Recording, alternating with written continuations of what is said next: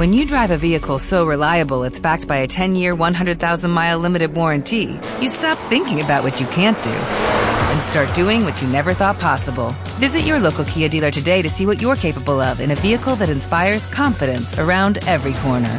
Kia, movement that inspires. Call 800 333 4KIA for details. Always drive safely. Limited inventory available. Warranties include 10 year 100,000 mile powertrain and 5 year 60,000 mile basic. Warranties are limited. See retailer for details.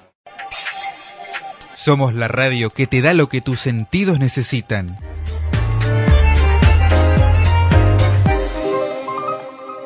Encuentro 99.3, una radio con alma en la voz. Bienvenidos a Esperanza Argentina, Embajada de Paz, distinción otorgada por la Fundación Mil Milenios de Paz y Fundación PEA, asociadas a la UNESCO.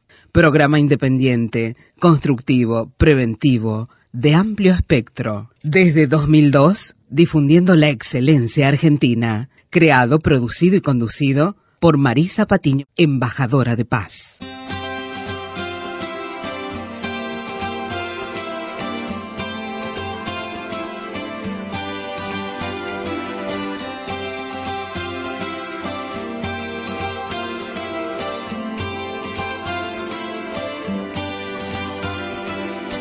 Que sepa el mundo que en marcha estoy, con mucho que ver y vivir, con cielos azules andando voy a un lugar así soñaba con ir.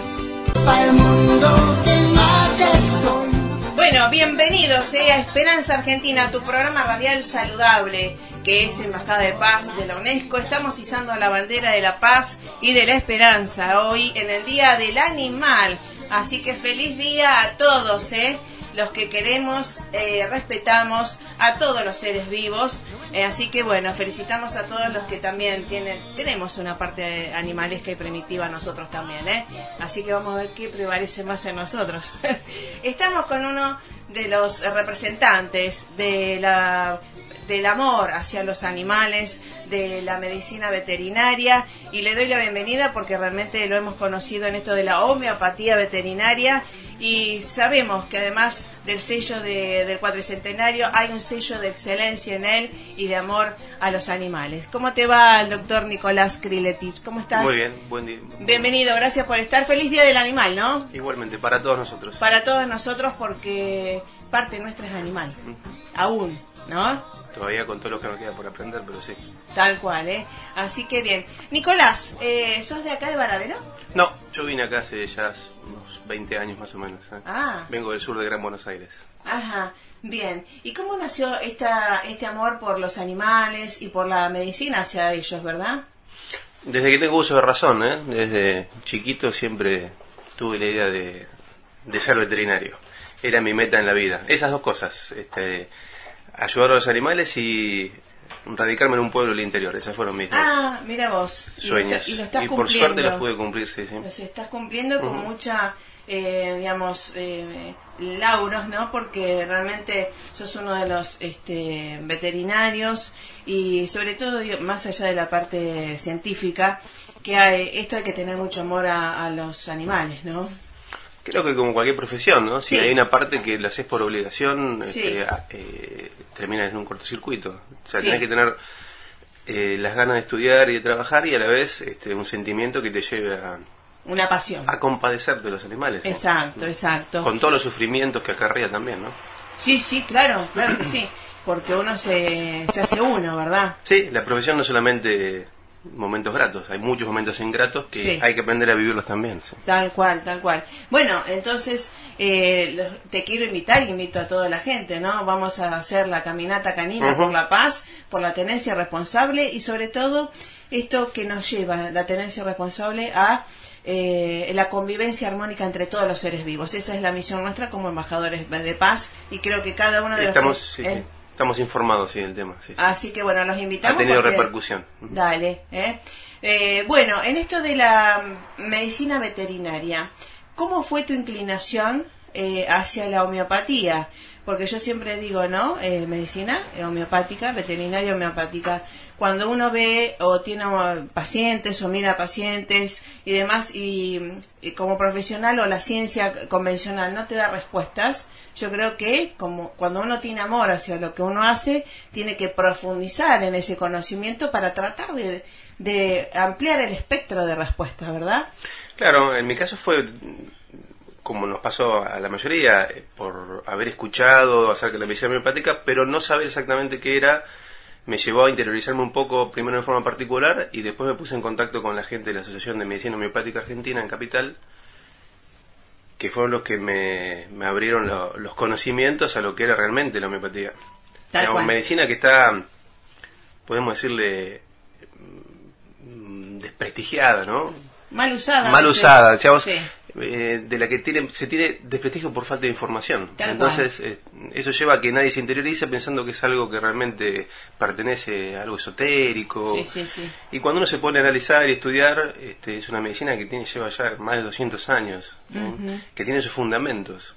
Eh, interesantísimos por otro lado, ¿no? Sí, sí, tal cual. Lo que pasa es que no, no actúa sobre la porción química de todas las personas, sino sobre la porción física, que es lo que llamamos energía vital.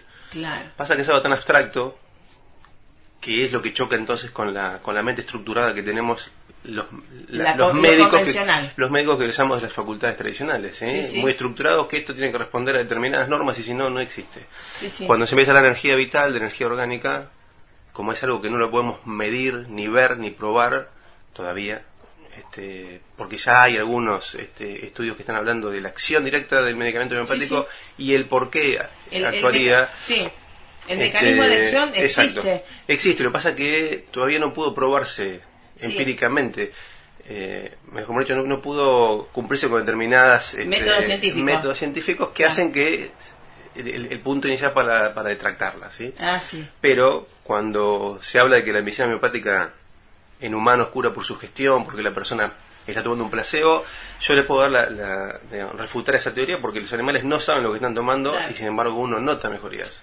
Sí, sí, totalmente. Y además uno lo, lo ha probado, comprobado en, Mm. en nuestros bichos. También le mando saludos a mi Rottweiler, ¿eh? Sheila, ¿sí? Y a Matías, que vos es que hay una historia muy de un perrito de la calle, que es para contar, que cuando vinimos acá a Varadero al centro, con Sheila, una Rottweiler, se hizo amigo, ¿viste? De la calle, se hizo amigo de una Rottweiler nuestra. Y vos es que a partir de ahí nosotros le dimos cabida a nuestra casa, eh, digamos, tiene una cochera. Bueno, empezó a hacer de mendigo a príncipe. Eh. Gracias a Dios. Y hemos visto la transformación de esa criaturita, eh, Matías también, y que tiene vacunas ahora, por más que no duerme en casa, pero duerme, tiene su cucha y demás. Y por haberse hecho amigo de una Rottweiler. Sí. Eso es lo que se apunta también en lo que es tenencia responsable. No necesariamente es este, incorporar un nuevo animal, sino los que están en la calle tratar de brindarles una mejor calidad de vida. ¿sí? Claro. De a poquito. Sí, de sí. poquito. Y entre todos, porque ahora todos los vecinos, ¿eh? Eh, mando saludos Con un ahí. plato de, de agua un Sí. poco de comida es suficiente. Doliera y Carrasco, por ahí andan todos los vecinos y eh, saben muy bien quién es Matías. Y es un niño, perrito de la calle, que fue, digamos, tiene, ya sabe que en algún Bueno, lugar vos, va, va a tener. vos vas a Rosario. Sí, claro. En Rosario hay una, una protección tal que hace que Sí, en sí. invierno los perros de la calle estén con sus Sí. respectivos chalecos, son intocables. Hay una conciencia ciudadana de protección. Sí, nosotros somos rosarigasinos. ¿eh? Son Sí, sí. Somos rosarigasinos y los otros días estuvimos con el doctor Cosia, que es uno de Sí. los gestores que tiene el hospital animal y que está haciendo muchísimo por ello. Así que eh, uno ve, eh, viste, las competencias conductuales de uno hacia el otro, ya sea una planta, un animal y o u otro se- ser humano. Por eso la paz comienza en uno y con los demás, eh, cercanos, ¿verdad? Exactamente. Así que bueno, esto de la homeopatía veterinaria me encanta eh, y que también hemos derivado a, a- a, entre comillas, a amigos que tienen perritos, viste, eh, que recién los han adquirido, chim- cachorritos, y son muy desastrosos, viste, según las razas, pero nosotros creemos que las razas no, no depende tanto de las razas, sino del líder de la manada a veces. Claro, exacto. Depende de las conductas que nosotros le permitamos, que nosotros le inculquemos y los límites que nosotros le pongamos. Ajá, y con sabiduría, porque viste, Por supuesto, no, no. eh, sin agresión. No, por- con agresión se, este, se controla cualquier cosa, pero no... Menos uno. No es el, exacto, no es el camino. Claro, ahí está. Suponte, uno tiene un cachorro. Adiestrar un perro con agresión es muy fácil, porque el perro se somete. Claro, por miedo. Eh, exactamente. El perro está sometido, no educado. Lo Ahí que se está. busca justamente es la- lo inverso. Y a veces pasa así con las personas, ¿no? Sí, Que se las somete por el miedo. Tal cual. ¿Eh? Atenti. Entonces, en esto de los cachorritos, hay, eh, antes de ponerle, eh, hay gente que dice, no, yo le pego con el diario nada más. Y nosotros fuimos a educarnos antes de tener una Rottweiler, cómo hay que educarla. Y además le dimos homeopatía, flores de. Ujú. Eh, contame un poco para guiar a esas mamás que también a veces compramos o tenemos a los chiquitos, a los cachorritos por los niños. Y a veces eh, llega a ser un incordio y los pone lo- más, irritable a los propios eh, líderes o, o Sí, amos sí, de, la casa, ¿no? Exacto. No, en principio eh, hay que entender que el perro se, se comporta como una jauría. Él no tiene forma de discriminar que nosotros somos humanos y él es un canino. Entonces Ah. él ingresa a la casa a una jauría nueva. Claro. Este, entonces eh, es necesario explicarle quién es el jefe de esa manada, qué cosas se pueden hacer y qué cosas no. Entonces lo que nosotros siempre sugerimos a la gente es que retarlo porque hizo pis en un lugar inadecuado es un mensaje muy dicotómico, porque el perro hizo su sabe. necesidad, no entiende por qué lo están retando por algo que hizo en forma natural. Ajá. Eh, entonces tratar de ir corriéndolo del lugar donde orina que uno no, no desea, pero nunca buscar el castigo físico, sino cuando hay alguna actitud que nosotros consideramos que es equívoca en el perro o que no nos gusta, como decías vos, con un diario, hacer ruido, no pegarle directamente al perro, Ah, hacer ruido que asemeje a un gruñido de un congénere, ¿sí? que le diga, hasta acá esto pudiste, esto no. Sí. Eh, y esas conductas se aprenden muy rápido el perro Sí. muy rápido. Otro gran error es que, o, o la queja de la gente es este, que le rompe las cosas que le dejan en la casa. Viene a la casa al mediodía y se encuentra con que el perro le rompió Desastre. los cables del televisor, Ah, las zapatillas y demás. Lo que pasa que ancestralmente este, los caninos, la madre le dejaba restos de presa de cueros para que ellos aprendieran jugando Ajá. a cazar, ¿sí? A, a proveerse su alimento. Entonces, cuando uno les deja algo al alcance del perro, su genética lo interpreta como que este, eso es algo que está hecho Normal. profeso para romperlo Ah, y cuando viene el jefe de la manada mostrarlo con orgullo, mira lo que hice, mira cómo jugué con lo que me dejaste y lo destrocé todo Ah, como tengo, claro. tengo que hacer siendo un canino Claro. y nosotros lo queremos lo queremos reventar porque nos, nos destrozó las zapatillas nuevas pero Claro. le- lo que hay que hacer ahí es evitar dejarle cosas al alcance tan simple como eso Eh, sí. o dejarle algo que pueda romper a gusto Claro, a propósito. Eh, y además esto de la tenencia responsable, eh, creo que cuando uno adquiere o ingresa o adopta eh, algún cachorrito, eh, tener la conciencia que el tiempo que uno le va a deber, porque yo me acuerdo cuando la, la- la trajimos a Sheila, eh, alquilamos una casco de estancia acá en Varadero, y, y justamente teníamos eh, o disponíamos de tiempo justamente y, y es- esta Rottweiler jamás rompió casi nada porque obviamente tenés el lugar tenés el tiempo y el lugar físico no para que Es que el médico veterinario te va a preguntar siempre cuántas horas va a quedar solo, Eso. en qué hora estás trabajando, Ahí está. los horarios que no estás. Lógicamente, la mayoría de la gente trabaja la mayor parte del tiempo. ¿eh? Lo que sugerimos es eso, que no le dejen cosas al alcance que pueda romper sí o que lo provean de algo que sí puede romper. Para Claro. estos disgustos. Y también tener en cuenta que hay cosas que nunca las van a poder corregir si el perro queda mucho tiempo solo. claro porque si queda 12 horas eh, un par de se, horas se acostumbra horas a ese estilo de vida. el perro. Claro, claro. Y después cuando viene es lógico. Este, una necesidad de afecto terrible, de saltar, de querer estar adentro. Está, sí, porque bueno, obviamente uno no, no debe estar todo el día adentro, pero eh, esto de la disposición y sobre todo de sacarlo y de educarlo, ¿verdad? No es que está y bueno, es como una planta que se Es que mucha sola. gente no está preparada para eso. Piensa Claro. que tener un Por eso es que después aparecen la, la- la cantidad de gente que quiere desprenderse del Mm, animal. claro. Porque con ese perrito que pesaba un kilo y medio se transformó en un perro de 35 kilos, este, con un carácter fuerte que ya no lo pueden dominar, no saben cómo reaccionar y entonces buscan la salida más fácil que es regalarlo o lamentablemente tirarlo, ¿no? Está. Y en esto de las conductas que como nosotros líderes de la manada tenemos que tener, esto de el, el aprendizaje en lo constructivo, fortalecer al perrito cuando hace algo bueno, decir, muy bien, eh, sirve creo que para todos Claro que sí. nosotros, ¿no? Exacto, claro que sí. Así como uno le marca las cosas que están mal, Mm, mostrarle cariño ante las situaciones que son agradables y que él realmente puede hacer, enseguida lo va a aprender, lo va a incorporar inmediatamente. Claro, sí, sí. Sí, sí. Pues se aprende más a veces de lo positivo que de lo negativo. Exacto. ¿Eh? Otro, otro gran ejemplo es los perros que duermen en la cama de los dueños. Me dicen, ¿cómo hago para bajarlo? Y, pero, Claro. ¿durante cuántos meses le permitiste al ¿Cuándo perro dormir en la cama? Claro. Entonces el perro se subía a la cama y todos lo festejaban, él lo incorporó como algo placentero y que estaba bien hecho. Entonces, Claro. Claro. Está. volverlo atrás es bastante más complicado. Claro, por eso cuando, viste, uno va al pediatra y demás, te dice, yo no, no curo tanto a los chicos, sino educo a los padres. En este caso más o menos igual. Exacto. Y todo eso forma en lo que en medicina homeopática llamamos la biopatografía del animal. Exacto. Todo lo que pasó desde su infancia hasta que tiene 5 años es un perro que no se baja de la cama, que orina en lugares infrecuentes, que no respeta al dueño, que el dueño no lo puede tocar cuando come. Entonces, todas esas permisividades durante su, su infancia y los primeros años de vida hacen para la medicina homeopática uno de los, de los puntales para el para elegir el, el medicamento homeopático más apropiado, porque no cualquier medicamento es para cualquier perro, ni cualquier medicamento es para determinada conducta.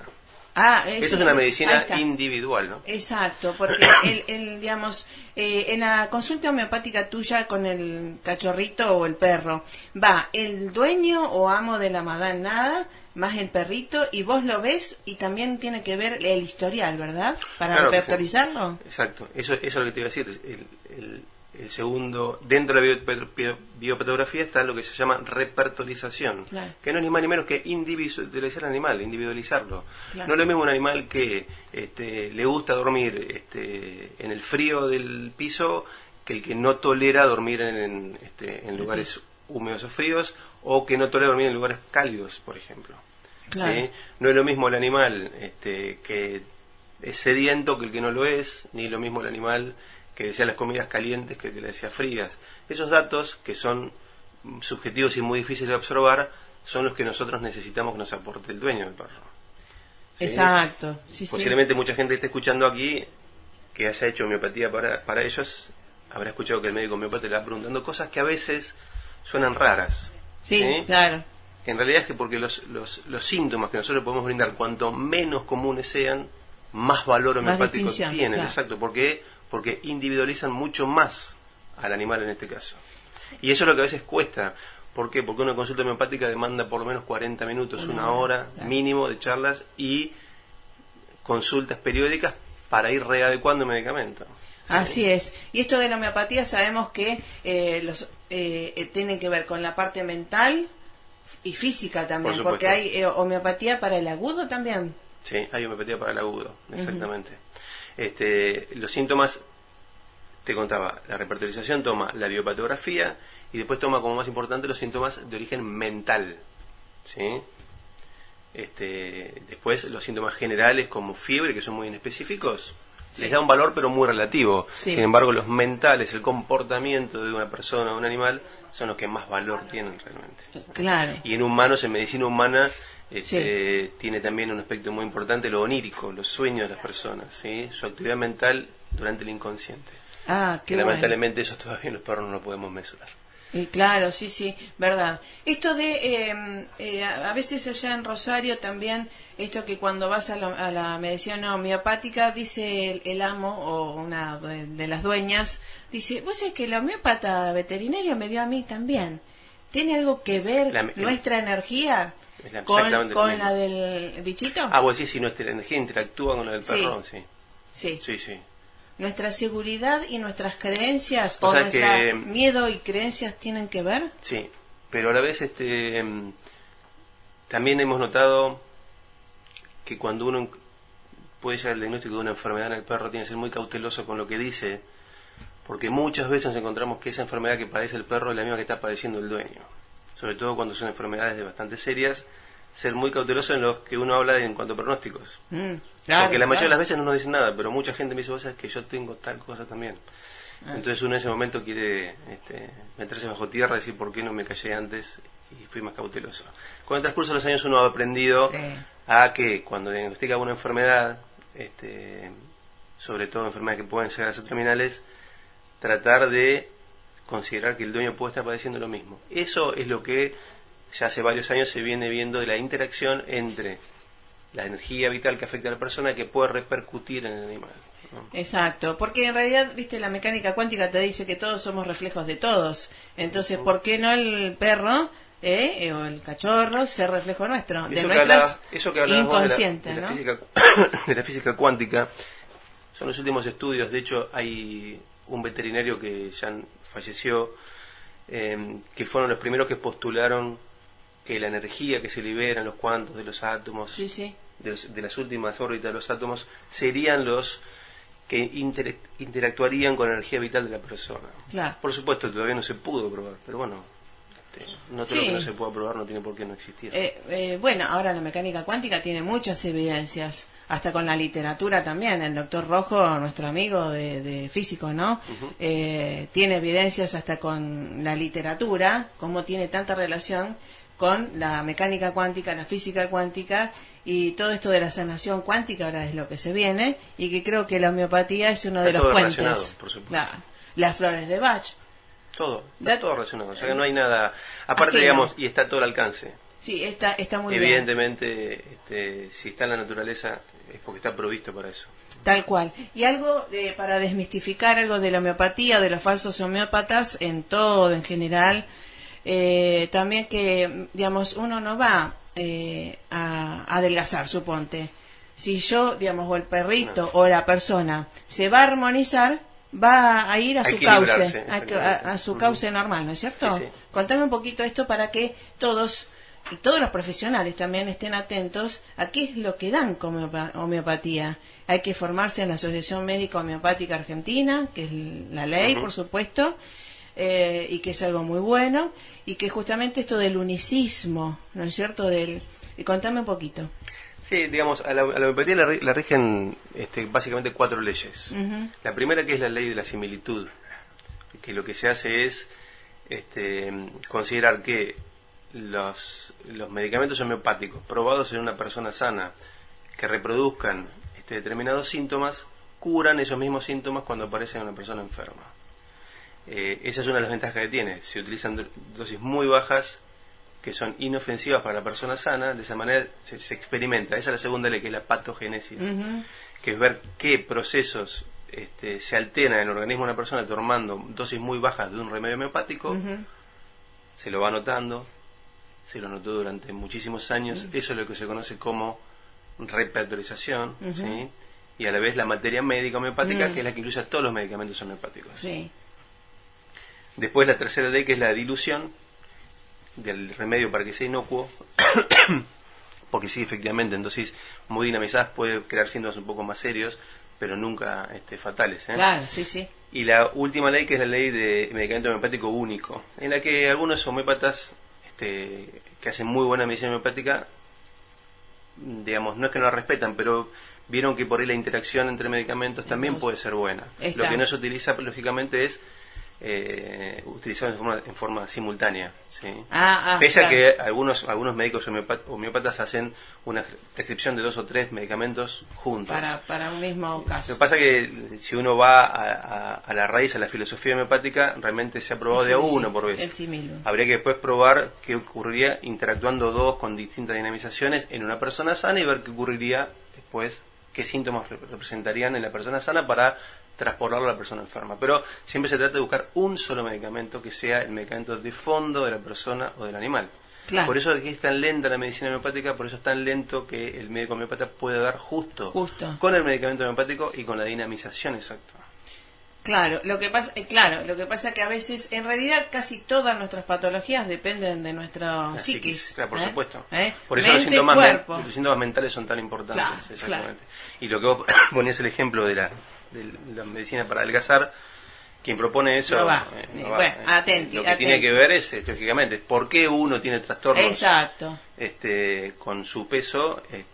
De, de manera de lograr equilibrar, porque si tiene trastornos con el peso, debe tener muchísimos más trastornos De otro que, lugar. están sido, que están siendo ocultos. ¿sí? Claro, exacto. Eh, buscar el de dónde viene todo La causalidad. Y justamente, eh, por eso no hay un medicamento general. Cada persona, cada perrito es individual y es especial, ¿verdad? Por supuesto. Y todo tenía su, su proceso este, psicológico. Pues que yo tengo un muy buen amigo que es este médico tradicional de humanos, muy prestigioso, este, es neumonólogo, Y nunca me voy a olvidar que él me contaba eh, que una persona, no me acuerdo qué afección tenía respiratoria, y esta persona volvía y, y permanentemente con problemas. Eh, no me acuerdo si era de asma, que le habían, le habían aparecido en el último tiempo. Sí. Entonces él medio enojado le decía, pero yo le doy el medicamento y usted se cura. Sí, sí, pero me vuelven. Este, lo que yo le quería contar, le dice el paciente, es que yo desde me empezaron estos síntomas desde que me separé de mi mujer. Ah, Pues yo, bueno, no tiene nada que ver, dice él. Este, yo le doy el remedio porque usted se cure de sus pulmones, sus problemas este, Ah, no personales que por aparte. Y yo le decía, no, que al revés, eh, eso es lo que tenemos que indagar. ¿Por qué por esa persona llegó a enfermarse? Dispara, Claro. claro. La medicina tradicional no, o este, tus pulmones están enfermos, te damos algo para los ya pulmones. Claro, ¿no? listo. Y esa atomización de la medicina hoy que se tuvo que hacer porque hubo tantas especialidades, hace que se olvide que somos un todo. Claro. ¿sí? Que nuestros problemas del día a día repercuten en nuestra salud. Entonces, quién sabe, estamos yendo a ver a una persona para que para adelgazar y nuestro real problema viene desde la infancia. Sí, sí, sí, sí. Y eso es lo que hay que indagar. Pero es un, Sí. ter- un terreno bastante este, eh, largo para recorrer, un camino, Sí. mejor dicho, muy largo para recorrer, de que uno pueda abrirse realmente hacia el médico. Mm, claro, de la confianza eh, y que justamente uno va preguntando, ¿no? ¿Cuál es el El mejor médico homeópata? homeópata en humanos Sí. este, actúa también como un psicólogo, ¿verdad? Eh, dos horas, sí. Muchísimo, muchísimo. Sí, sí, sí. excelente. Y muchísimas veces para poder saber qué está pasando. Tal cual. Y, y creo que da mucho, digamos, pero justamente estamos en, en un mundo del, eh, del ayer, digamos, de la inmediatez de lo superfluo, ¿verdad? Y en esto es algo tan importante que primero el profesional crea, dos que investigue y que sepa que, eh, eh, que tenga ganas de dar respuestas al paciente. Mira, que creer, eh, bueno, es una parte, ¿no? Pero yo creo que si se pone a investigar, Ahí está, ahí va a creer. cuando empiece a ver los fundamentos que tiene, Claro. que esto ya te digo, no es nada mágico, No, más vale. tiene su, su, digamos, su base, eh, pero que en el, en el día a día, en la, en la sociedad en la que vivimos, el medicamento homeopático es tan barato Sí, verdad, verdad. Y, tan, tan fácil, efectivo. y tan fácil de obtener que no conviene. Así es. Así que La industria farmacéutica sí, ya, se ha encargado de No, no ni lo digamos, ni lo digamos. varios.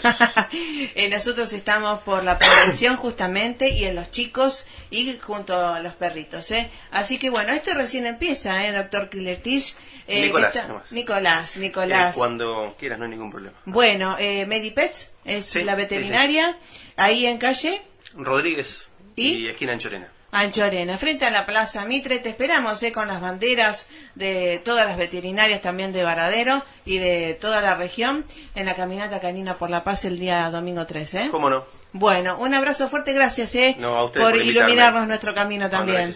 Bueno, hasta la próxima y te felicitamos eh, por tu trayectoria. Gracias. Hasta la próxima. Nos vamos, gracias por hacernos la pata.